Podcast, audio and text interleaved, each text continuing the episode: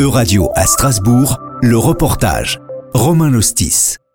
La guerre en Ukraine continue et avec elle la suspension par décision nationale de nombreuses coopérations scientifiques et universitaires qui avaient été établies avec la Russie au fil des ans. Mais en ces temps de conflit, la coopération scientifique internationale n'est pas pour autant totalement à l'arrêt.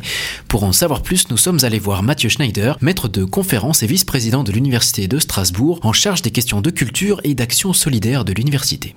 Avec les acteurs russes, ben, pour l'instant, nous on s'en tient euh, aux directives nationales. Hein. C'est-à-dire qu'on a arrêté les coopérations, on a dû arrêter les co-tutelles avec euh, des, doctorants qui se retrouvent sans, financement pour ceux qui avaient des financements du côté de la Russie, euh, qu'on n'a plus de relations institutionnelles avec, euh, avec la Russie. Donc aujourd'hui c'est ça, mais je tiens à dire, je tiens à dire il y a deux choses, c'est-à-dire il y a relations institutionnelles avec, avec l'État et là évidemment c'est coupé.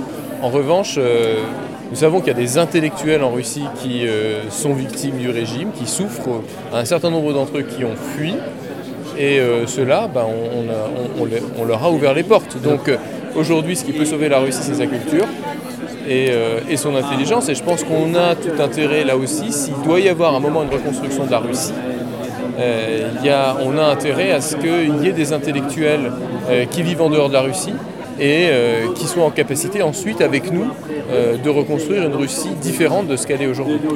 Les universités françaises se sont donc adaptées, notamment grâce au programme PAUSE, qui vise à protéger les scientifiques en exil. Alain Prochiantz, enseignant-chercheur, en explique le fonctionnement. Le programme PAUSE, c'est un programme d'accueil en urgence des scientifiques en exil. il y avait effectivement urgence puisqu'on sait que la situation géopolitique euh, met en danger et chasse de leur pays des laboratoires, des universités. Ça se fait dans d'autres pays. Il y, avait des, il y a des organismes qui permettent d'accueillir euh, en Allemagne, aux États-Unis, en Angleterre.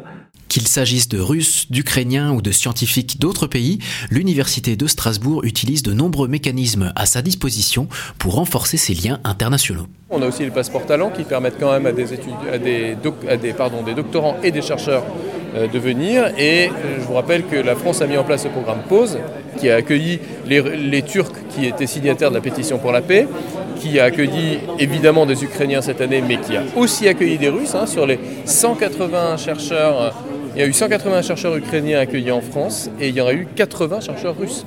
Enfin, ces passerelles qui existent malgré les crises diplomatiques doivent malgré tout se conformer aux nouvelles règles en matière de protection contre l'espionnage technologique. On peut avoir aujourd'hui des chercheurs russes qui seraient des espions du régime et qui viendraient aussi faire de l'espionnage industriel. La plupart des chercheurs qu'on accueille euh, font, l'objet de, de procédures d'une instruction sécurité-défense et c'est normal. C'était un reportage de Radio à Strasbourg à retrouver sur euradio.fr.